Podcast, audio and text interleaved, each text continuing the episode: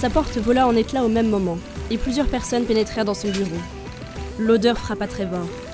Elle lui rappelait les gâteaux au miel infect, pourtant tant prisés par les jeunes souriants. Il vida son chargeur à l'aveuglette sur les premiers agresseurs, dans un déluge de feu et de sang. Sachant ses chances de survie nulles, et souhaitant quand même finir ses jours de manière épique, il jetait son revolver vide à la tête de son ennemi le plus proche quand il lança finalement. Ouf de merde Cette phrase stupide fut sa dernière, car on trancha sa tête la seconde suivante. Force mentale, une série de raids Universe. Épisode 11 100 hors 1.